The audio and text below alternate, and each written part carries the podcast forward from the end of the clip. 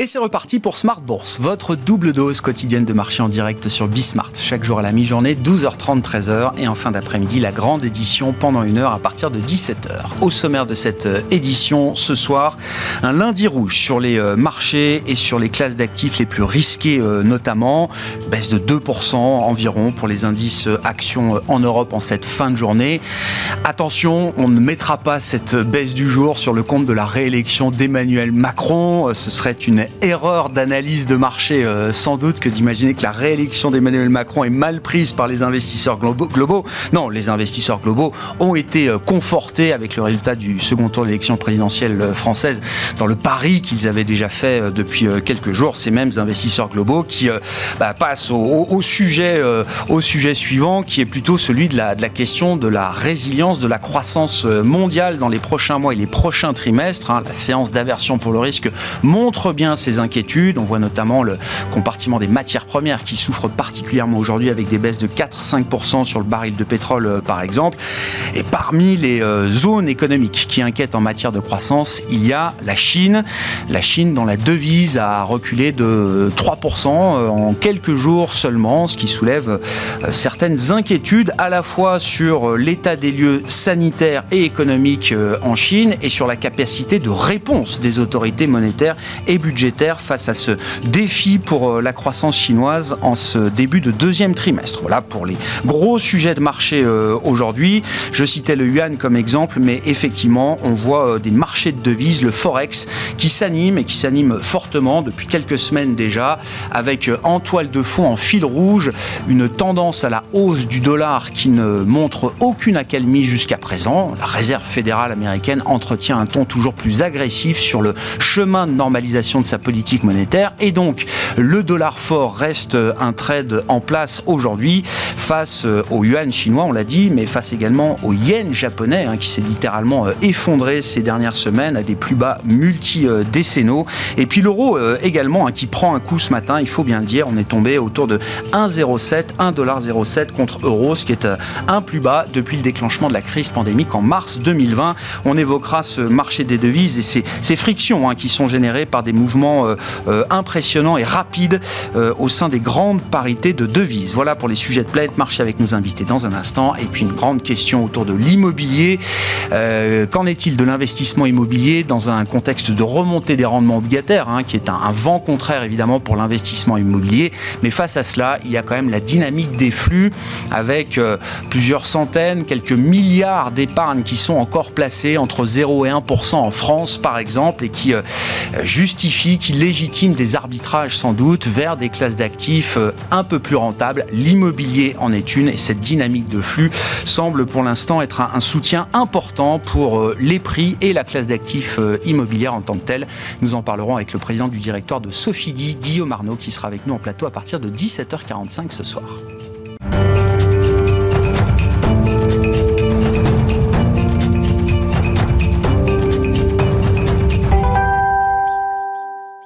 Mais d'abord, tendance mon ami, le résumé de la séance du jour en Europe, les infos clés de marché, c'est avec Alix Nguyen. L'indice parisien campe dans le rouge. L'extension des restrictions sanitaires en Chine nourrit toujours plus les craintes quant à un ralentissement économique dans le pays. Pour rappel, les marchés actions chinois plongés ce matin. À noter que la Banque centrale chinoise vient d'annoncer une réduction d'un point de pourcentage du taux des réserves de change obligatoires des banques à 8% à compter du 15 mai. Les valeurs liées aux matières premières sont à la peine. C'est le cas d'ArcelorMittal dont le titre décroche. Le secteur de l'énergie subit lui aussi le baril de Brent recule nettement. Total Energy et Technip Energy sont en baisse et ce malgré euh, la confirmation de leurs prévisions annuelles. Comme autre facteur plombant, on retrouve toujours le positionnement plus restrictif de la Fed. Dans ce contexte, le rendement de l'emprunt américain à 10 ans se détend de 7 points de base. Celui du Bund allemand diminue de 8 points de base. Un détour par Wall Street qui entame la séance dans le désordre. Twitter décolle. Selon la presse américaine, moins de deux semaines après l'offre de rachat du réseau social par le propriétaire de Tesla pour 43 milliards de dollars. Twitter pourrait accepter l'offre d'Elon Musk ce lundi. Le titre de Coca-Cola est en nette hausse sous l'effet de l'annonce d'une croissance organique de 18% de son chiffre d'affaires.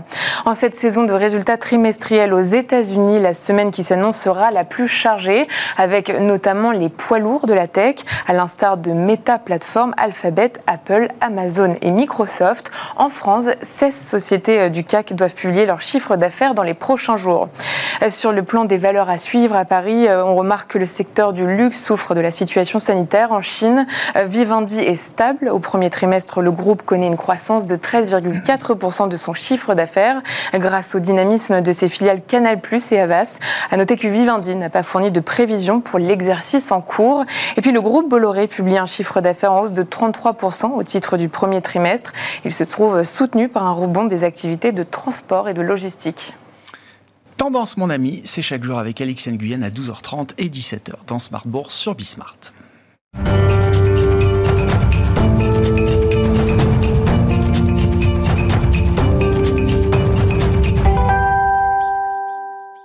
Trois invités avec nous chaque soir pour décrypter les mouvements de la planète marché. Christopher Dembic est avec nous ce soir, le directeur de la recherche macro de Saxo Bank. Bonsoir Christopher.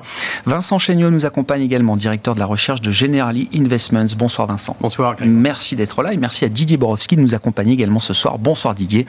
Ravi de vous retrouver. Vous êtes responsable Global Views au sein du Amundi Institute. Euh, je sais que les investisseurs globaux passent très vite d'un sujet à l'autre et le sujet de la croissance chinoise notamment est un, un sujet euh, euh important euh, mais en tant que locaux de l'étape, ne négligeons pas non plus euh, peut-être les leçons du scrutin présidentiel euh, français au lendemain du, second tour, d'un point de vue de marché, euh, bien sûr, un global macro même peut-être. Quels sont les, enseignements de ce scrutin, Didier, et, comment, où est-ce que vous placez les enjeux du nouveau mandat d'Emmanuel Macron sur le plan domestique et puis peut-être sur le plan européen également? Bah, Je commencerai par le plan européen, parce qu'en réalité, Emmanuel Macron a présenté ce deuxième tour de l'élection présidentielle comme un référendum pour l'Europe.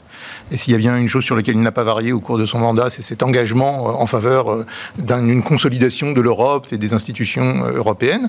eh bien, ce référendum, il est remporté haut la main. Hein. il a fait savoir que, conformément à la tradition, il se rendrait très vite à Berlin pour évidemment consolider le couple franco-allemand. Donc, je crois que pour les investisseurs internationaux, en tout cas, la vision est claire. C'est on continue sur la feuille de route d'une consolidation de l'Europe avec un couple franco-allemand particulièrement fort qui sera amené à se renforcer. Au moment même où on a des débats très compliqués en Europe, compliqué sur les règles budgétaires, compliqué sur l'Europe de l'énergie, compliqué sur l'Europe de la défense. Et donc de savoir qu'on va avoir un couple franco-allemand à la manœuvre, probablement renforcé, avec un engagement de la France très fort euh, euh, pour euh, aller de l'avant, eh bien c'est, je pense, quelque chose qui sera très bien perçu par les investisseurs internationaux. Et puis l'engagement européen d'Emmanuel de, Macron et ses réformes structurelles ont fait que les marchés d'actions avaient plutôt bien performé hein, par rapport à aux, autres marchés actions de, la zone euro sur le mandat d'Emmanuel Macron. Donc il y a fort à parier que si on, adopte une hmm. vision stratégique, euh, le mandat d'Emmanuel Macron s'accompagne, euh, s'il arrive à faire la réforme de la retraite, euh, pour revenir sur ce sujet, et à mettre en, place ce, type de réforme, bah, par un accroissement tendanciel de la croissance potentielle à moyen terme, et, par conséquent bénéficier aux actifs français. Alors, ceci étant dit, attention, hein, là je parle de stratégie de moyen terme. la configuration des marchés aujourd'hui n'a absolument rien à voir avec l'élection présidentielle oui, bien sûr, on est d'accord. Et, donc, et donc il, faut distinguer ce qu'on peut éventuellement avoir comme idée, comme évolution à, trois ans si les choses se passent bien, se déroulent bien et qu'on sort de la crise actuelle, et euh, la dynamique de court terme qui est surdéterminée par, les, par ce que tu as mentionné. Oui, bien sûr, on dissocie bien les deux dans l'esprit, mais restons dans cette vision un peu prospective. Quand vous dites euh, couple franco-allemand euh, renforcé, c'est-à-dire qu'on voit très vite, par exemple, sur le plan de la, de la mutualisation peut-être budgétaire au niveau européen, qui avait déjà été une première avancée au démarrage de la crise pandémique, hein, en mai 2020, grande annonce euh, entre Emmanuel Macron et Angela Merkel euh, à l'époque.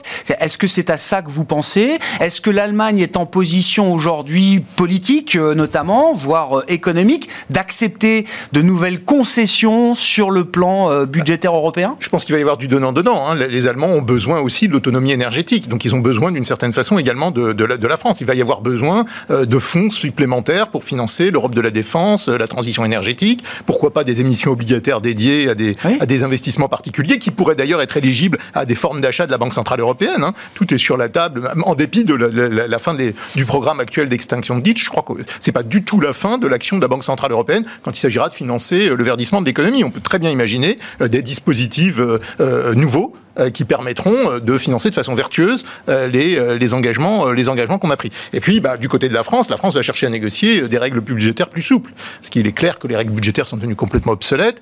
Toujours suspendues jusqu'à 2023, bah, c'est ça. Oui, hein. mais Il y aura, on utilisera probablement encore la clause de sauvegarde parce qu'on est face à des circonstances exceptionnelles avec la crise actuelle et donc peut-être qu'on négociera un peu plus longtemps que prévu ces règles budgétaires. Mais les règles passées sont complètement obsolètes. Ça, il y a consensus des économistes là-dessus. Il n'y a pas consensus sur les nouvelles règles budgétaires. Mmh. Est-ce qu'elles doivent être dédiées par État ou est-ce qu'elles doivent. Mais il faut des marges de manœuvre différentes pour pouvoir organiser une politique budgétaire digne de ce nom et pas tomber dans des politiques budgétaires procycliques. Et ça, c'est un, débat essentiel, à mon avis, dans les mois qui viennent. Où donc, euh, les Allemands peuvent. Euh, il peut y avoir un partenariat et du gagnant-gagnant euh, entre les Français et les Allemands et à l'échelle européenne. Mais il, y a un chemin possible. Mais il va falloir se battre hein, pour. il va falloir. On sait que l'Europe, elle avance pas de façon linéaire, vertueuse et calme. Hein. Mm. Donc, il va falloir quand même agir dans cette direction de façon très, très volontariste. Si c'est le, le chemin européen qui euh, nous intéresse peut-être le plus d'un point de vue de, marché euh, global macro, euh, Vincent. Quelles sont les attentes là au lendemain de la réélection d'Emmanuel Macron sur cette dynamique européenne? Non, je, je, différerais un petit peu de, Didier sur ce point. Je crois que le couple franco-allemand est aujourd'hui dans le même état qu'il était hier. Rien n'a changé. Le, résultat de l'élection n'est pas n'est pas surprenant. Euh, on a des, euh, des, des, questions très importantes, notamment sur l'énergie. On parle d'embargo euh, sur les produits fossiles russes. Évidemment, l'Allemagne dit s'y préparer d'ici la fin de l'année, mais c'est extrêmement difficile. On a le rapport mensuel de la Bundesbank Banque euh, la semaine dernière, euh, publié en allemand, euh, qui dit que ce serait une véritable catastrophe pour l'économie allemande. C'est-à-dire qu'on aurait une chute du PIB qu'on n'a probablement pas vue depuis la Seconde Guerre mondiale. C'est un sujet extrêmement délicat pour, pour l'Allemagne. Pour ce qui est de la politique domestique. Et ce serait un effort inconcevable pour un pays comme l'Allemagne d'accepter ce sacrifice économique L'Europe a quelque part une approche très courageuse sur ce qui se passe en Ukraine mais également assez dangereuse d'un point de vue économique. Euh, le choc économique en Europe est potentiellement considérable et il ne fait aucun doute qu'on va avoir un ralentissement très fort. La BCE, au mois de mars, euh, a, nous, nous, a donné ses prévisions de croissance à 3,7% pour cette année. Il est grand temps euh, d'appuyer, de, de, faire une mise à jour hum. sur les, les, prévisions. Nous avons 2,2% et sachant qu'on a 1,9 d'acquis, ça veut dire qu'on n'aurait quasiment pas de croissance cette année. Pour ce qui est de la politique domestique et européenne, je donne rendez-vous le 12 et le 19 juin. Euh, et effectivement, le scénario central est que le président arrive à dégager une majorité probablement euh, euh, assez large. Il va falloir euh, ratisser assez large, mais on n'a pas de, on pas de certitude dans la matière. Je rappelle que 38% des inscrits ont voté pour le président hier. le reste, soit n'ont pas voté, soit ont voté blanc ou nul, ou pour Madame Le Pen. 38%, c'est le plus faible depuis 1969. Mmh. Donc, on peut pas dire qu'il y ait un engagement. Donc, ça soulève une certaine incertitude sur ces élections législatives qui véritablement donneront le là sur la politique euh, qu'on peut envisager euh, euh, sur le début du quinquennat. Et de manière immédiate, hein, si un des sujets à traiter rapidement, c'est celui de la question de l'embargo européen sur les hydrocarbures russes, vous dites le, le, rapport de force entre le gouvernement, le futur gouvernement Macron 2.0 et le gouvernement Scholz, il n'a pas forcément beaucoup bougé. Il n'y a pas de raison que le gouvernement Scholz accepte ce, ce, ce cet embargo parce qu'Emmanuel Macron a été euh, réélu euh, je, pense qu'il y a une harmonie sur l'idée qu'il faut euh, effectivement être sévère vis-à-vis de la Russie. Mais après, il y a des contraintes économiques, énergétiques, mhm. qui évidemment sont beaucoup plus fortes en Allemagne, voire en Italie, qu'en France. Donc on n'est pas, on pas forcément sur, sur la même ligne. Et encore une fois, il va y avoir un principe de, de, de réalité économique qui va jouer un moment, c'est-à-dire que très vite, on va s'apercevoir que l'économie euh, européenne ralentit très très fortement. On espère pouvoir éviter la récession technique en T2 et T3, mais ce n'est vraiment pas assuré. Oui, un pays comme l'Allemagne est déjà en contraction euh, trimestrielle depuis le quatrième trimestre 2021. Christopher, vos commentaires, on peut reprendre hein, sur le sujet politique bien sûr et les enjeux de ce, nouveau mandat. Alors, je pense qu'effectivement, et je vous rejoindrai, euh, c'est-à-dire qu'aujourd'hui, euh, en termes de sur l'agenda déjà européen, euh, à mon avis, le rapport de force n'a pas changé. Il faut bien prendre conscience que, mais il y a aussi un phénomène de lassitude qui joue. Alors aussi bien dans les opinions publiques et aussi dans les cercles politiques concernant la question ukrainienne. Et je doute très fortement avec les derniers chiffres économiques qui tombent et les prévisions que beaucoup d'États, alors aussi bien l'Allemagne, même d'ailleurs vous le mentionnez, l'Italie ou encore des pays d'Europe centrale euh, et orientale soient prêts à avoir un embargo extrêmement rapide sur euh, les hydrocarbures euh, russes. Ça, c'est le premier point. Et même finalement du côté de la France, qui est bien sûr moins dépendante, mais on a toujours coutume de dire, bien sûr, la France est plus épargnée que les autres pays européens sur l'inflation, mais probablement pour, que, pour le citoyen, ça importe peu finalement savoir à quel niveau européen on se situe. Et je pense qu'Emmanuel Macron, dans la perspective des législatives, a tout intérêt aussi à laisser traîner un peu le sujet, parce que dans tous les cas, ce sera pris par les opposants, qui sont très large aujourd'hui pour souligner que ça aura un impact négatif sur le coût de la vie pour les Français. Donc, il y a, y a je pense que le principe de réalité que vous mentionnez va s'imposer aussi bien du côté allemand, dans les autres pays européens, et aussi en France. Au niveau domestique, euh, moi, je reste assez surpris. Euh, hier, c'était un sujet notamment de, ces questionnements concernant l'éventualité qu'Emmanuel Macron n'ait pas la majorité euh, au Parlement, ou pire, enfin pire, ou en tout cas que M. Mélenchon soit Premier ministre. La réalité, à mon avis, je pense que ce qu'il faut voir, c'est comment se passe le processus électoral. Les Français ont certainement pas, c'est pas un vote d'adhésion très clairement pour Emmanuel Macron, les candidats en marche. Mais qu'est-ce que vous avez en face? Si on va voir M. Mélenchon Premier ministre, il faudrait une coalition des partis de gauche qui va être très compliquée. On sait que notamment euh, euh, la FI, LFI, la, France Insoumise, merci beaucoup, la France Insoumise a de mauvaises performances aux élections locales et notamment aux élections législatives. Donc ils doivent finalement s'allier avec le PS et les écologistes qui performent bien sur ce type d'élection, mais on n'est quand même pas sorti de l'auberge.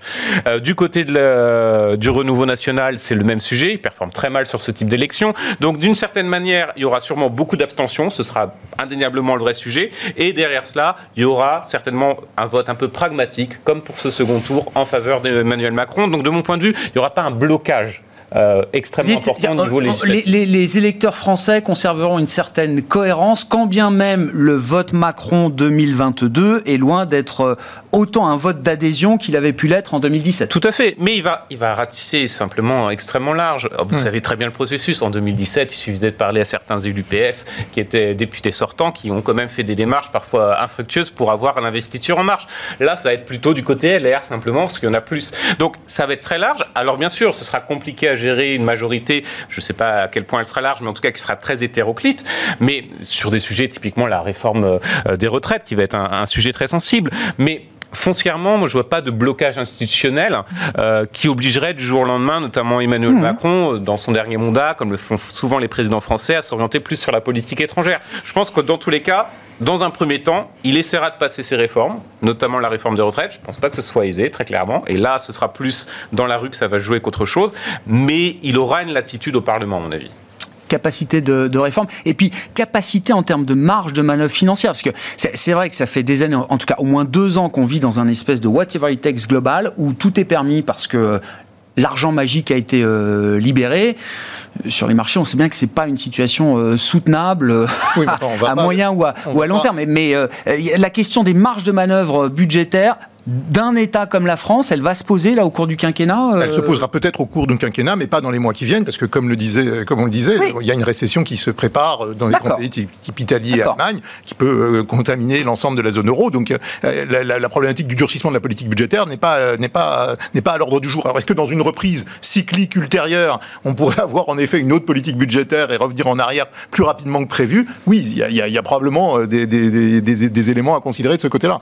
Du côté de la grande coalition oui, c'est probablement une très grande coalition qui va se préparer. On voit déjà euh, des ouvertures potentielles, euh, soit à gauche du côté des Verts ou, euh, du côté des Républicains. la gouvernance interne sur le problème des retraites, je ne crois pas que ce soit un, facteur de blocage si important que ça, parce que finalement, on voit que les, beaucoup de partis sont d'accord sur l'idée de ramener l'âge de la retraite à un, niveau un petit peu plus élevé. Hein. Les, opposants sont les partis, j'ai envie de dire, anti-système, qui sont qui feront probablement pas partie de cette coalition en tout cas. Et donc, et puis il y a une démarche mmh. qui est promise comme étant plus participative. Donc il y a une volonté de négocier avec les syndicats sur le rythme, comment, à quel horizon et en combien de temps. Il a proposé, hein, de, on augmente d'un an tous les quatre mois. Donc on voit bien qu'il a déjà mis, entre guillemets, de l'eau dans son vin sur la façon de converger vers un âge de la retraite plus élevé. Tout ça est négociable, sera sur la table en termes de modalités, de façon à éviter un mouvement social, parce qu'on voit bien qu'il risque d'y avoir en tout cas une fracture entre le Parlement tel qu'il va euh, apparaître euh, lors des élections législatives et la vision de la société française qu'on avait suite au premier tour des élections présidentielles. Parce que les partis euh, du type LFI, LFI ou, ou les partis d'extrême droite ont très peu d'ancrage local et auront probablement, en tout cas pour l'extrême droite française, une très faible représentation au Parlement. Et ce hiatus entre le résultat du premier tour et la structure du Parlement à l'issue des élections législatives peut éventuellement amener en effet à des, facteurs de, blocage ou à des tensions entre guillemets dans la rue. Donc ça c'est un, un sujet en effet qu'il va falloir euh, suivre de près. Pour des financiers, des investisseurs, une réforme, euh, nouvelle réforme du euh, système de retraite français, c'est important pour le statut corps ou semi-corps de la dette ah, française. c'est fondamental. Fondamental. C'est fondamental. C'est fondamental. Ça va être la pierre angulaire de la politique intérieure française dans les 12-18 prochains mois. C'est hmm. la, réforme des retraites. Et puis à l'extérieur, ça va être tout l'agenda européen. On a parlé des règles budgétaires. Il y a l'Europe de la défense, l'Europe de l'énergie, etc. Donc ils vont aussi être sur le devant de, de la scène. Hmm. Bon, Vincent, si vous avez des commentaires à ajouter, euh, euh, pas de problème. Euh, je voulais qu'on bascule tranquillement peut-être sur les, alors, les, sujets, les préoccupations immédiates des investisseurs, à savoir la question de la, résilience de la croissance mondiale. On, s'est déjà interrogé quand même sur la croissance européenne. la croissance chinoise, visiblement, pose de plus en plus problème en ce début de deuxième trimestre, avec une échéance politique majeure qui doit conduire à la réélection de Xi Jinping en octobre-novembre prochain. On a l'impression que le, le plan de marche chinois, en termes de croissance, en termes de gestion sanitaire, et pas du tout là où il devrait être euh, aujourd'hui. Non, c'est quand même étonnant euh, qu'en Chine, à peu près maintenant deux ans et demi après l'émergence euh, de Covid-19, on en soit toujours à des confinements sévères. On a connu Shanghai. Là, des inquiétudes très grandes apparaissent sur, sur Pékin. Mm. et donc, qui n'a pas été confiné, je crois, à Pékin. Enfin, il me semble que voilà, c'est pas une ville qui a été... oui, bien sûr. maintenant euh, euh, grandit fortement euh, et ça, ça pourrait conduire à, à des actions très fortes là-bas également. Donc ça, ça soulève des questions sur cette politique sanitaire et clairement sur la sur la croissance chinoise, plus généralement la, la croissance globale. Alors d'abord, ça crée de nouveau un choc sur les, les chaînes de distribution globale. Donc ça, on sait que ça veut dire moins de croissance globale, mais également plus d'inflation euh, mhm. globale. Ah Donc choc stagflationniste qui continue d'augmenter. Ça risque de retarder la, décrue de, l'inflation. Mhm. Euh, je crois qu'à court terme, l'économie mondiale fait face à deux chocs. Euh, les confinements en Chine et la crise russe, avec notamment, on l'a dit, une économie européenne qui est très exposée. Donc ça, pour les six prochains mois, mhm. clairement, c'est un, frein considérable à la, à la croissance globale. Au-delà, plus, alors j'espère, je, pense que sur la fin de l'année, effectivement, euh, on pourra rebondir, mais assez rapidement, je dirais second semestre 2023, fin 2023, on va avoir un ralentissement euh, qui sera celui probablement d'une fin de cycle, euh, avec une Fed qui aura beaucoup remonté ses taux. je rappelle que le marché anticipe entre 9 et 10 hausses de taux supplémentaires cette année. Mmh. Euh, il faut y ajouter celle de mars déjà. Donc on parle de plus de 250 points de base. Oui, c'est ça. Quand on prend le euh, budget global de, hausse de taux, on est à 250 points de base. Plus le resserrement quantitatif. donc ça va être un des resserrements, si ça se produit comme le marché l'anticipe mmh. aujourd'hui, un des resserrements les plus sévères qu'on a depuis la période post-Volcker. On a eu 300 points de base en 94-95 sur environ 12 mois, très rapide. Et sur le cycle 2004-2028, 2018, euh, on a eu 425 euh, points de base, 425 euh, points de base, mais beaucoup plus étalés. Là, c'est un resserrement monétaire très fort. On a des taux longs qui montent, on a des prix de l'énergie qui sont très élevés, on a un dollar qui est très fort inévitablement, on va avoir également un ralentissement assez fort euh, aux États-Unis. Donc ça, soulève vraiment des, questions sur la croissance globale et ça explique que le marché euh, soit quand même assez fragile. Pour l'instant, les actions, la volatilité eh des actions avait plutôt bien résisté euh, par rapport à l'envolée des taux longs et l'envolée de la volatilité obligataire, la volatilité des taux longs. on est dans une situation quand même compliquée à court terme qui justifie une approche assez prudente sur les stratégies d'investissement. Parce que dans le, le, le, paysage que vous dressez, euh, Vincent, il ne faut pas mésestimer ou sous-estimer la, la volonté ou l'aveuglement de la Fed, diront certains, à aller loin et vite, et peut-être plus loin que ce qu'on imagine, et plus vite encore dans la reconstitution de marge de manœuvre monétaire. Ils sont dans une situation très inconfortable, à savoir une inflation qui est intolérable, euh, trop éloignée de euh, leurs objectifs, euh, et de l'autre côté, une économie qui va ralentir. Donc, situation très difficile. À court terme, euh, il faut frapper fort. Nous pensons que lors des deux prochains meetings, ils vont augmenter de 50 points de base, donc deux fois 50, 100 points de base pour les deux prochains meetings. Après, au-delà, nous pensons que la Fed ne pourra pas délivrer tout ce qui est anticipé par le marché. Parce que l'économie va commencer à ralentir euh, et, on voit les matières premières qui commencent à, reculer sous, sous l'effet du ralentissement anticipé. Et donc, je pense que la Fed, in fine, ne délivrera pas autant. Mais à court terme, ils sont obligés de frapper fort pour casser cette spirale inflationniste.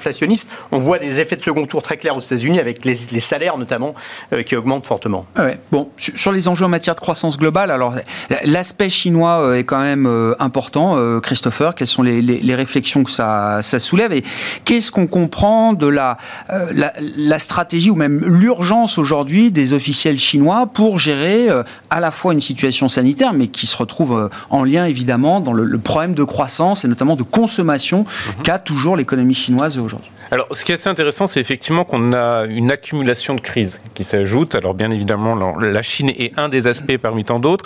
Sur la question chinoise purement, euh, indéniablement, on ne va pas débattre pendant trois heures du chiffre de la croissance chinoise, mais les objectifs à 5%, 5,5%, ça va être quand même très compliqué, vraisemblablement, cette année. Vous avez, euh, je crois que c'était Nomura qui avait publié ça, qui avait fait une étude intéressante sur le sujet, c'est-à-dire que vous avez, en termes de régions, euh, des régions chinoises qui sont peu ou prou dans des situations de confinement, alors certaines plus strictes que d'autres, mais ça représente déjà 40% du PIB chinois. Donc ça donne hmm. un ordre de grandeur de ce qui se passe à l'heure actuelle. Ce qui est déstabilisant pour nous, c'est de voir que, en tout cas, la Chine, en tout cas les autorités chinoises, ne souhaitent pas sortir de cette stratégie zéro Covid, qui pourtant est extrêmement pénalisante. Alors pour le reste du monde, c'est très clair, mais aussi tout simplement pour la Chine, pour sa population. Donc il y a une gestion quand même de cette situation qui devient un peu complexe. Euh, je vous avoue, avoir beaucoup de mal à savoir quels peuvent être les outils, à part sortir de cette stratégie zéro Covid, qui peuvent être pertinents. Mais si vous voulez sortir de cette stratégie, stratégie pardon, zéro Covid, il faut aussi faire un choix qui est politique, qui, à mon avis, sera compliqué sur les vaccins. Accepter des vaccins occidentaux? Voilà. Ce qui, je pense, en politique intérieure va être difficile, il ne faut pas se leurrer. Euh, mais pourtant, ce serait la seule solution pour avoir un peu une éclaircie. Parce que le problème, c'est que vous avez la Chine d'un côté, alors bien sûr les perturbations sur le commerce international. On mentionne à juste titre euh, les perturbations, vous l'évoquiez en introduction, sur l'ensemble des devises et qui reflètent bien sûr cette hausse du dollar qui est mm. pénalisante. On pourrait rajouter qu'on a une déstabilisation probablement à venir des émergents. Alors on a eu le défaut de paiement, alors c'est un petit pays, c'est le premier domino, mais du Sri Lanka, et ça éveille quand même des sujets d'incertitude. Sur d'autres zones pays. Si on regarde notamment euh, des, pays plus proches de nous, ou en tout cas qu'on connaît un peu mieux, euh, Pakistan, Tunisie, vous avez des niveaux de dette qui ont fortement augmenté, les taux d'intérêt aussi ont très fortement augmenté sur les deux dernières années. C'est des pays qui sont très dépendants en termes d'approvisionnement extérieur. Donc il y a une conjonction de facteurs, et là j'en ai pas, je les ai pas tous évoqués, mais qui font que on est passé quand même, rappelez-vous, il y a un peu moins d'un an de cela, euh, c'était les, les 20 glorieux, enfin les 30 glorieuses, oui, bien sûr. Revenaient, les Roaring Twenties. Cette fameuse oh, bah, comparaison. Et là, c'est quand même l'inverse. Et tous sur le plateau, on évoque quand même ce risque récessionniste, qui est probablement beaucoup plus vrai de la réalité euh, qu'autre chose. Et c'est vrai que ça va être très très compliqué parce que finalement, vous avez eu une accumulation de facteurs qui sont difficilement gérables. Sur les matières premières, on a la baisse à l'heure actuelle à cause de la Chine. Mais si vous regardez, vous avez aussi des phénomènes de pénurie. Au niveau du lithium, aujourd'hui, les stocks sont plus bas. Le lithium, qui est essentiel pour l'industrie automobile, pour la transition énergétique. On peut regarder, par exemple, le cuivre. Le cuivre, vous avez aujourd'hui des manifestations. Alors, l'un des pays qui exporte beaucoup, c'est le Pérou. Et vous avez des manifestations qui font que 20% des exportations du Pérou, aujourd'hui, sont à l'arrêt. Donc, vous voyez, vous avez cette accumulation de déstabilisation qui fait que on voit mal comment on pourrait éviter un scénario un peu choc dans les prochains mois.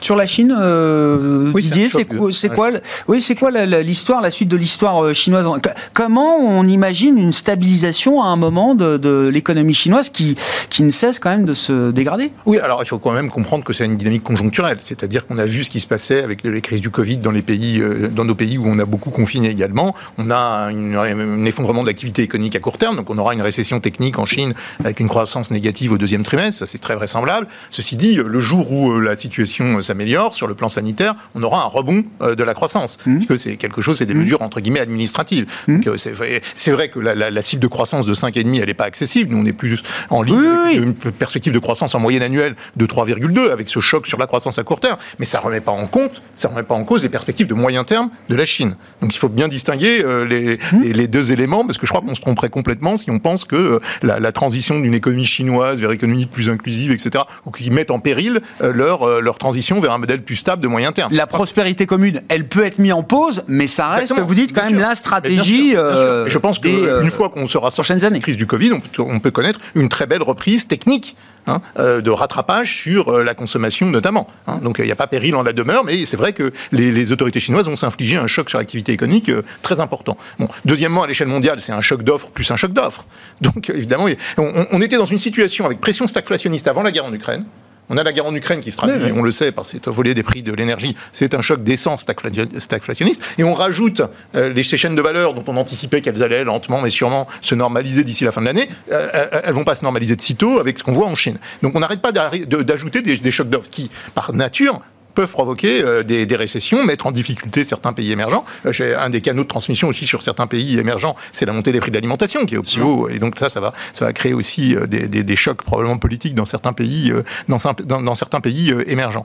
Qu'est-ce qui va se passer aux États-Unis? Là, je, partage complètement ce que disait Vincent. C'est la Fed va, va, taper fort à court terme, mais on doute de sa capacité de continuer dans le second semestre au moment où on va voir les chiffres de ralentissement économique. Donc on n'est pas dans la doctrine Summers. Summers dit même si ça ralentit, il faut pousser les taux d'intérêt réels très en territoire positif parce qu'il n'y a, qu'une grosse récession qui est, en gros, hein, je schématise, mais il n'y a qu'une grosse récession qui est capable de casser euh, le mécanisme inflationniste. Mm. Powell va rétro-pédaler très vite, à mon avis, d'ici six mois, s'il s'aperçoit qu'avec 100 ou 150 points de base de hausse de taux, euh, il y, a déjà des menaces de récession qui commencent à apparaître. quoi un, point de hausse du taux de chômage, déjà, ça fait réfléchir Même partant de 3, 3,5, 4 Les, les midterm elections, euh, on sait que le, mandat de la Fed est sensible quand même au chômage et à l'activité économique. On n'imagine pas que la Fed resterait aussi agressive si on commençait vraiment à avoir des risques de récession, euh, mais pas immédiatement. Je ne pense pas qu'il y ait de risque de récession. Mais on peut commencer à anticiper une récession de façon plus, euh, euh, de plus, plus, plus, plus, plus certaine d'ici 6 à 9 mois. Et donc là, on peut se poser la question de la stratégie de la, Réserve fédérale. On peut se poser aussi la question de la stratégie de la Banque centrale européenne. Mmh. Elle peut vouloir agir beaucoup plus vite que prévu. Mmh. Hein. et donc, mais c'est ce, c'est ce, ce à quoi on, assiste depuis des mois. À chaque nouveau discours, on a l'impression qu'on accélère encore un peu plus la séquence. Sur les Maintenant, c'est juillet. Hein. Voilà. Sur les conséquences sur les, sur les actifs, alors là, je rejoins, la prudence s'impose compte tenu de, évidemment de tous les éléments d'incertitude qu'on a à l'esprit. Ceci étant dit, euh, du côté de la Réserve fédérale américaine, ce qu'il faut avoir en tête, c'est qu'on part d'un niveau d'accommodation monétaire historique. Les taux d'intérêt réels sont euh, puissamment en territoire négatif. Alors ça dépend comment on les mesure, mais si on regarde la mesure naïve hein, du taux d'intérêt spot moins l'inflation euh, telle qu'on la mesure, on a des taux d'intérêt très négatifs. Donc il y a la volonté de la Fed de doter de l'accommodation monétaire, avec un débat aujourd'hui qui est quel est le taux d'intérêt réel qui va avoir un impact sur les classes d'actifs? Est-ce que le taux, d'intérêt réel sous-jacent aux obligations indexées sur l'inflation, est-ce que là hmm. commence à être proche de zéro. Et à ce moment-là, ça peut en effet être très mauvais pour les valeurs de croissance, pour les marchés d'actions, puis être un point d'inflexion dans les allocations d'actifs. Ou est-ce qu'on considère qu'on a encore beaucoup de liquidités dans le système et que ce qu'ils font, c'est en fait ôter de l'accommodation monétaire et qu'on n'est pas encore en vrai durcissement monétaire? Bon, l'avenir le dira. Pour l'instant, on n'a pas de signe pas tant de fragmentation financière aux États-Unis. Hein. On a une petite correction sur les actions, les spreads de crédit, il n'y a pas eu encore de. Non. Bon. Mais le jour où le crédit va commencer à réagir, là, historiquement, on sait que Powell, quand on regardait ses discours de politique monétaire avant euh, qu'il accède à ses fonctions, on voyait qu'il était très sensible aux indices de conditions financières. Et là, pour les, indices de conditions financières ne se sont pas vraiment encore durcis. Donc, euh, ah, mais... donc ça veut dire que la. Pourtant, ils se sont déjà un peu durcis quand même. Non, mais c'est intéressant votre vision. Vous dites, malgré tout ce qu'on décrit, c'est vrai que c'est une description quotidienne, donc on est vraiment la tête dans le guidon tous les jours, choc de taux réel, durcissement euh, le dollar qui monte, etc.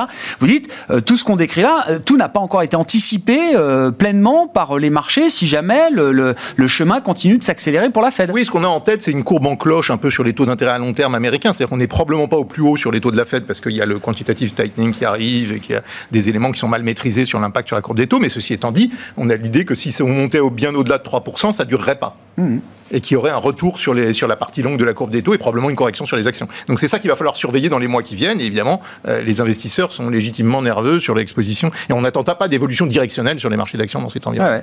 Bon, Comment vous regardez alors effectivement l'allocation d'actifs qui fonctionne aujourd'hui versus celle qu'il faudra peut-être avoir euh, demain, euh, Vincent? Voilà, le, long dollar, ça reste quand même pour moi un, fil rouge qui résume beaucoup de ce qu'on est en train de, dire. Euh, est-ce que c'est encore un one-way trade en termes d'allocation d'actifs? Le, timing est important, hein, même si difficile à à sizer, mais il est quand même important. Le dollar performe très bien, d'abord parce qu'il y a une, certaine aversion au risque et une forte incertitude politique, plus effectivement euh, les hausses anticipées de la Fed, donc euh, les, écarts de taux euh, favorisent le, dollar. À court terme, je pense qu'effectivement le dollar doit rester bien orienté, surtout si les, tensions financières se poursuivent. Ceci dit, euh, en termes de valorisation de moyen long terme, le dollar est déjà cher. Mhm. Donc euh, le, potentiel euh, est également assez limité. Sur les taux longs, je rejoins ce qu'a dit Didier, c'est ce que j'appelle, moi, les phénomènes d'autocorrection. C'est-à-dire que si les taux longs réels venaient à monter trop vite, trop fort, l'ensemble des actifs en, en pâtirait. On aurait de l'instabilité financière qui crée de la fuite vers la qualité et euh, mettrait une limite à ces taux longs. Et puis il y a un deuxième phénomène d'autocorrection, c'est la soutenabilité de la dette, la dette des États, notamment des États européens. On a parlé des déficits tout à l'heure. Euh, je, je, rappelle que en général, la zone euro, euh, qui souffre toujours d'un défaut de construction euh, originel, euh, ce défaut est toujours là. Et après les crises, après des, des, des périodes de, de, de, faible croissance et de forte hausse de la dette, se trouve dans une situation plus fragile. Donc, mhm. ça va être un, un point de, de fragilité à, à, à surveiller. Donc, sur les allocations, pas mal de prudence, légèrement sous-pondéré sur les actions aujourd'hui, toujours sous-pondéré Govise, mais moins, parce que les taux longs ont, beaucoup monté. Même chose sur la duration, nous réduisons euh, les positions courtes euh, de, duration. Nous restons pour l'instant longs sur le crédit, mais euh, d'une façon défensive. on préfère l'investment grade au high yield, on préfère les non financières aux financières, on préfère les, les, secteurs défensifs aux secteurs cycliques. Et, et, progressivement, à mesure où le cycle vieillit, il faudra repasser du crédit vers les obligations gouvernementales. Sur la partie euh, européenne et soutenabilité souveraine euh, en Europe, hein, qui est une caractéristique effectivement de, dans le mandat officieux de la Banque Centrale Européenne, on, va avoir un premier test intéressant cet été. Le, sens du voyage euh, est écrit, on n'a pas tout à fait le timing là non plus, mais peut-être dès fin juin, peut-être courant juillet, les achats nets d'actifs vont s'arrêter, hein, que ce soit les plans d'urgence pandémique ou le programme traditionnel APP de quantitative easing de la, de la Banque Centrale Européenne, en place depuis 2015. Ça fait quand même euh, plus de 5 ans qu'on vit avec une banque centrale qui achète net des obligations d'État. Euh, on a réfléchi à la manière dont, dont on était capable de s'en passer ou pas quand on fait les maths, euh, par exemple, de marché, euh, Vincent? La BCE essaie de mettre des, garde-fous en disant que si la situation venait à se détériorer, ils auraient des outils je pense que ça manque un petit peu de, substance. de muscle, de substance et de crédibilité.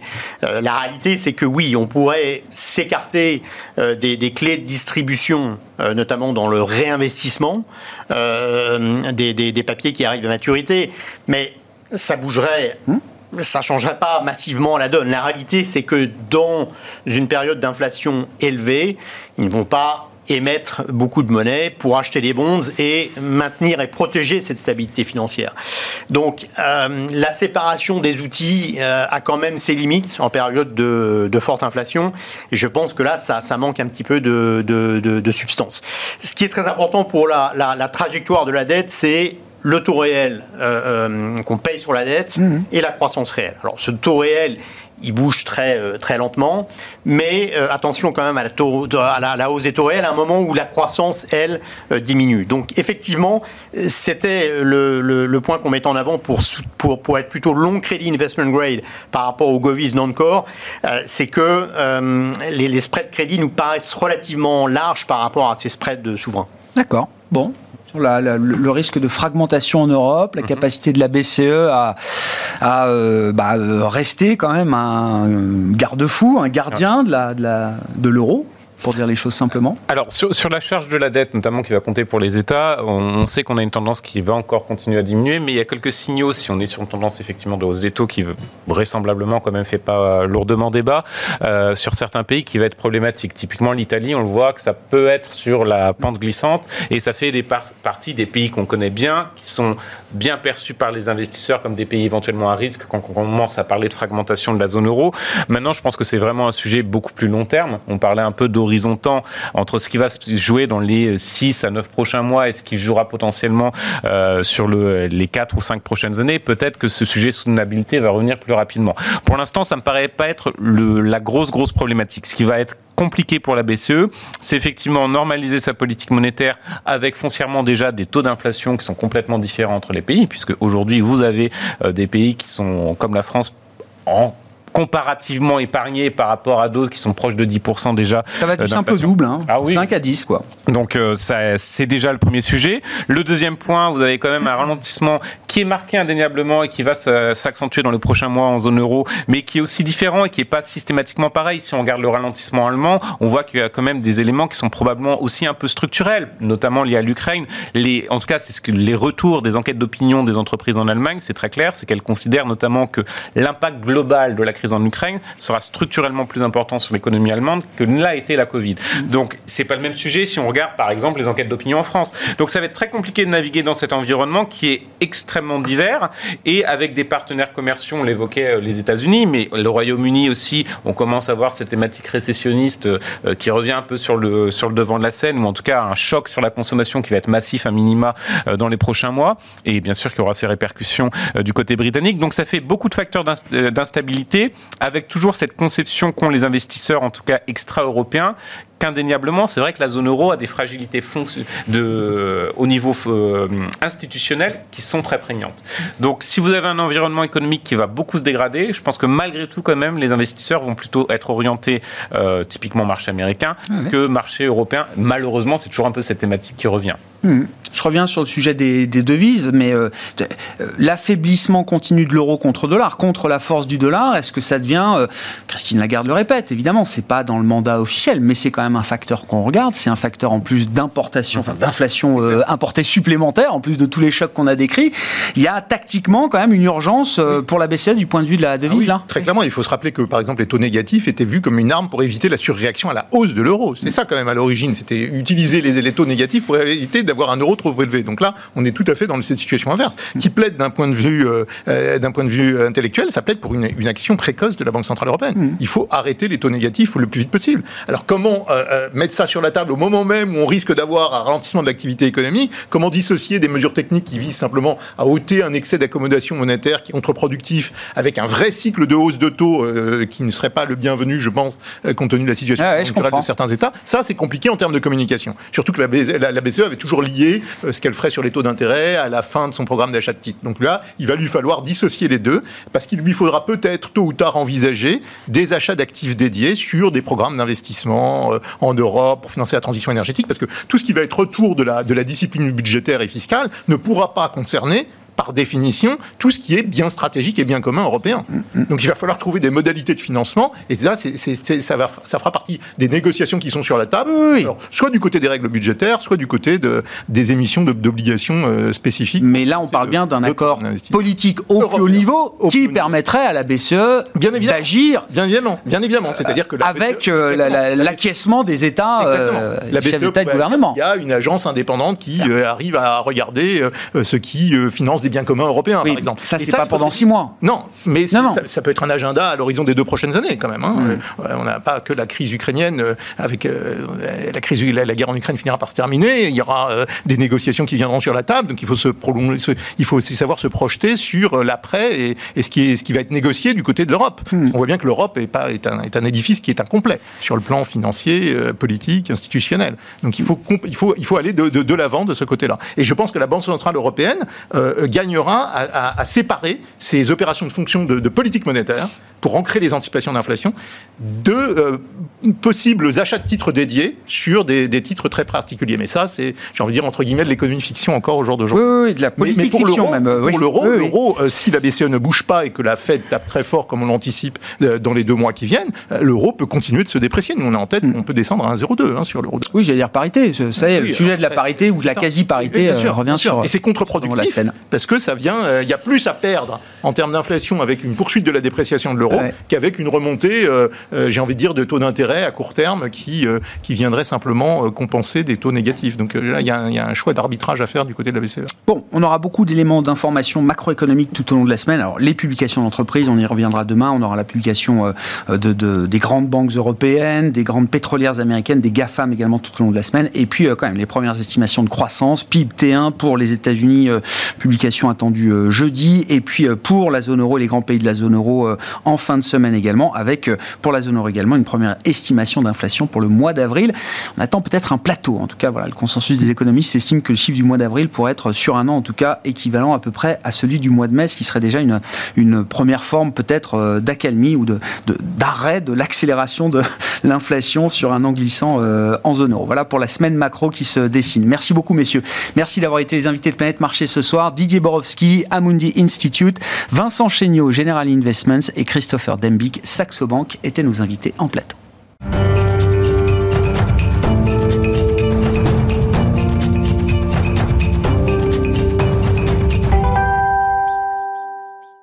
Le dernier quart d'heure de Smart Bourse. Chaque soir, c'est le quart d'heure thématique. Un quart d'heure consacré ce soir à la vaste question de l'immobilier, de l'investissement immobilier dans un environnement complexe. Hein. Je ne vais pas dire négatif. Il y a effectivement des aspects négatifs avec la remontée des rendements obligataires, la hausse des taux, euh, comme on dit, qui peut être un frein et un vent contraire important pour l'investissement euh, immobilier. Face à ça, il y a quand même peut-être d'autres vents encore porteurs, ne serait-ce que la, la dynamique de flux et l'arbitrage que font les épargnants euh, aujourd'hui face à une masse d'épargne qui reste sans doute mal placée, en tout cas à des rendements euh, réels négatifs. Guillaume Arnaud est à mes côtés en plateau pour ce quart d'heure euh, thématique, le président du directoire de Sophidi. Guillaume, bonsoir et bienvenue. Merci beaucoup d'être avec nous. je, pose un petit peu le, cadre. On parlera des vents contraires, de la hausse des taux, effectivement, hausse des taux immobiliers. On se demande si ça fonctionne bien ensemble, mais je voulais pas qu'on néglige quand même les, les forces de soutien pour la classe d'actifs immobiliers. Hein. Si on la considère euh, comme ça, à travers la dynamique des flux.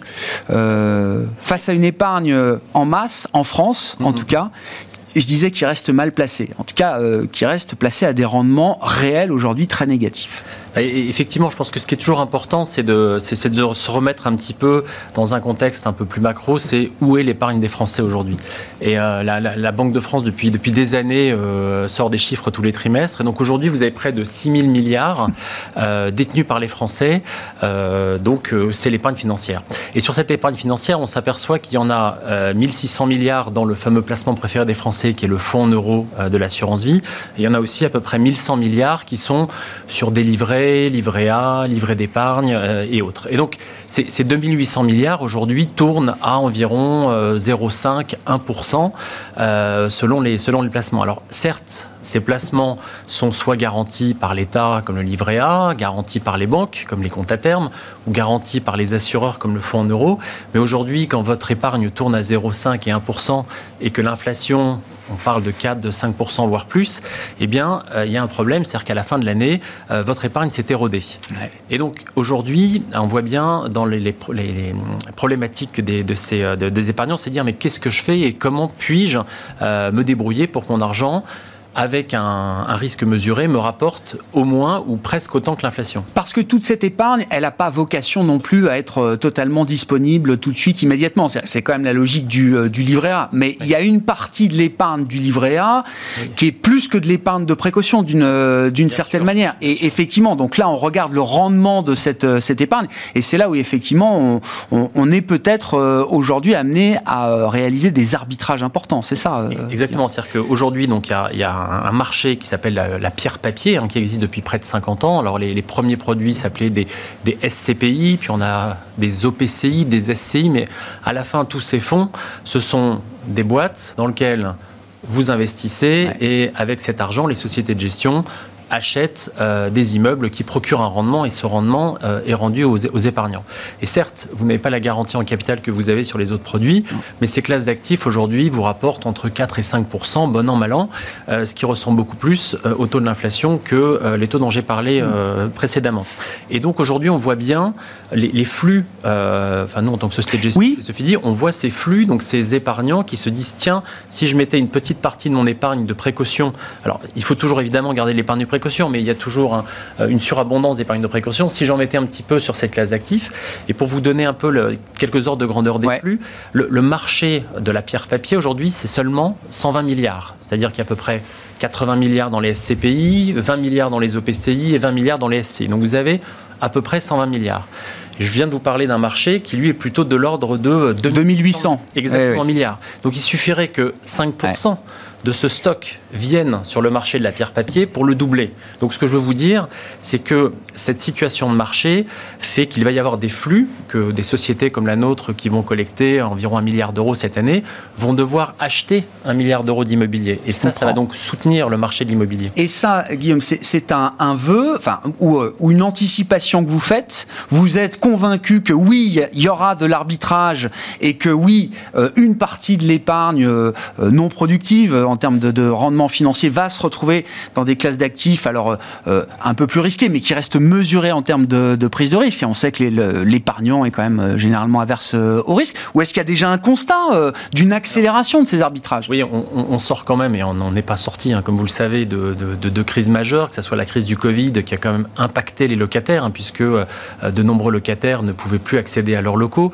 Là, on se retrouve avec une crise ukrainienne, et quand bien même, on peut parler d'un environnement quand même un petit peu, un petit peu stressant, eh bien, euh, les Français trouvent le temps de se, de se reprojeter et de réinvestir dans l'immobilier.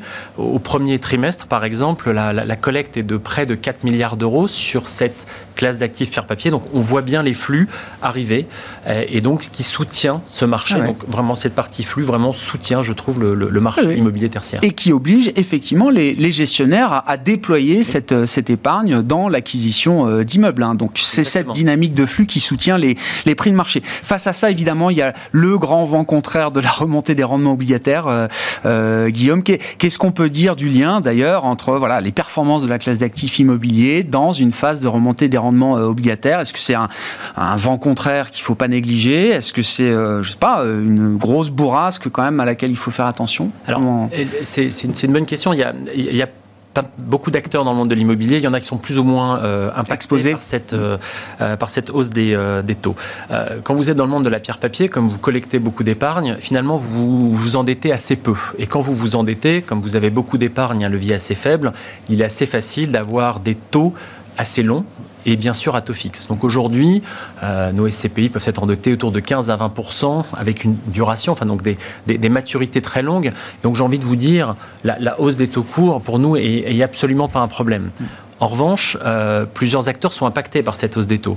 Euh, quand vous êtes dans le monde du, marchand de biens, donc des personnes qui vont euh, acheter des biens pour faire des travaux et pour les revendre assez vite, donc, là vous avez des, financements assez importants, assez courts, et là au moment du refinancement, vous pouvez avoir quelques désillusions si les taux ont pris 150 points de base ces six derniers mois, comme c'est le cas.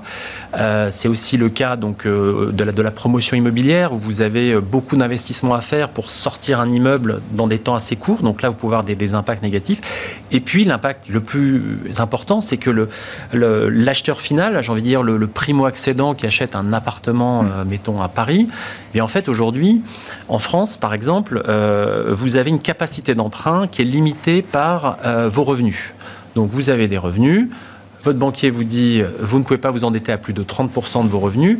Et donc ça, ça vous donne un montant que vous êtes capable de rembourser tous les mois. Mhm. Mais euh, à ISO montant, si les taux montent, eh bien, votre capacité d'emprunt, elle baisse. Et donc ça, euh, c'est plutôt une pression à la baisse pour des petits appartements et en tout cas pour les primo-accédants qui vont avoir moins de pouvoir d'achat étant donné cette hausse des taux. Mhm.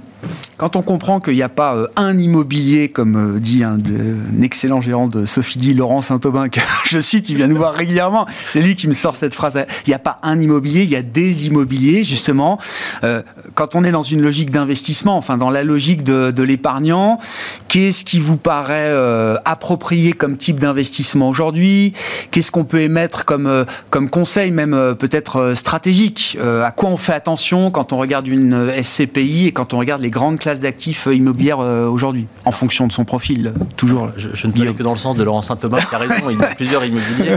Euh, alors, il y, a, les taux, puis il y a aussi l'inflation, pour, rajouter à la complexité de la, de la démonstration. Et quel est l'immobilier qui gagne en ce moment dans cette, dans, dans cette phase un peu, un peu compliquée? Bon, Comme je vous l'ai dit, on, est, on, on, est assez peu endetté, donc en fait, on est assez peu impacté par les taux d'intérêt. En revanche, l'inflation, ce qui est intéressant dans la classe d'actifs immobilier tertiaire, donc j'ai envie de dire l'immobilier de bureau, euh, l'immobilier commercial, si vous avez un bon immobilier de bureau et un bon immobilier commercial, et ça on va revenir sur, mmh. euh, sur quel est un bon immobilier de bureau, un bon immobilier de bureau par exemple, euh, eh bien vous avez des loyers qui sont indexés à l'inflation. Qu'est-ce que ça veut dire? C'est-à-dire qu'on va regarder tous les trimestres quel est le, taux d'inflation et on va appliquer alors évidemment, il y a des petits calculs compliqués, mais ça revient à ça. On va l'appliquer sur le loyer. Donc le loyer va monter au gré de l'inflation. Et donc, c'est pour ça que c'est une classe d'actifs qui est quand même assez, euh, assez intéressante ah et qui protège en fait de cette inflation par ces montées des taux. Alors ça, ça fonctionne bien sur les loyers, mais il y a un moment, le bail, il arrive à son terme. Mm. Donc, la vraie aussi, le vrai sujet, c'est est-ce que vous êtes capable de propager euh, cette hausse de loyer que vous avez euh, passé à votre locataire le temps du bail Et donc, c'est là où il est important d'avoir un immobilier de qualité, bien placé, et on revient au même sujet qu'on a sur les actions, c'est le pouvoir d'achat. Enfin, c'est moi le, pricing power. Pricing power. bien sûr. Et, si vous avez un immobilier à pricing power, c'est-à-dire un immobilier bien placé dans le centre de Paris, dans les grandes métropoles européennes, ou en France, à Bordeaux, à Lyon, eh bien c'est vous qui avez ce pricing power et donc vous arrivez à faire ça. Donc c'est pour ça que aujourd'hui, dans cette configuration euh, un petit peu désagréable, hein, qui est, la, qui est, cette, inflation et cette hausse des taux, euh, avoir de l'immobilier tertiaire bien placé, moi je pense que c'est fait partie de l'immobilier qui gagne aujourd'hui. Et donc le bon immobilier tertiaire, c'est toujours, c'est, toujours l'emplacement, l'emplacement, l'emplacement Ou est-ce que euh, ça, évolue aussi Ou est-ce que les, les qualités, les caractéristiques d'un bon immobilier de bureau ou commercial, est-ce qu'elles évoluent aussi, bah, notamment à travers la crise pandémique hein? eh Bien, j'ai envie de dire non. Pas vraiment Que c'est toujours l'emplacement, l'emplacement, l'emplacement, puisque c'est grâce à l'emplacement que vous avez ce portrait power et, et, que vous avez tous ces mécanismes qui font qu'on, arrive à, à transmettre l'inflation. Et peut-être un dernier point, vous savez, quand vous avez une hausse des taux et si vous anticipez encore une hausse des taux. Euh, finalement, euh, vous savez qu'il ne faut pas acheter d'obligations à taux fixe dans ces cas-là. En revanche, à titre euh, pour des, particuliers, s'endetter à taux fixe encore à 15 ans ou plus pour acheter ce type d'immobilier, si vous en avez mmh. le profil de risque, ça peut être intéressant parce que là, vous êtes la pause inverse, vous profitez Bien sûr. de la hausse des taux dans l'autre sens que vous endettez. Oui. On lock un niveau de, de, de, de, coût de financement qui reste encore, on le rappelle, là aussi, avec l'inflation, euh, les taux, euh, les taux de financement restent en réel négatifs euh, aujourd'hui. Parlez-en à nos parents, je pense qu'ils considèrent que les taux sont encore assez bas. C'était quoi Du 10%, c'est ça pour nos parents Grosso modo. Merci beaucoup Guillaume. Merci d'être venu nous éclairer sur voilà, la, logique euh, autour de la, dynamique de l'immobilier en tant que classe d'actifs, hein, avec des flux quand même qui sont euh, en soutien euh, aujourd'hui, malgré les vents contraires de la, la, remontée des rendements obligataires. Guillaume Arnaud, qui était avec nous en plateau pour ce quart d'heure thématique de Smart Bourse. Ce soir, le président du directoire de Sophie. Merci.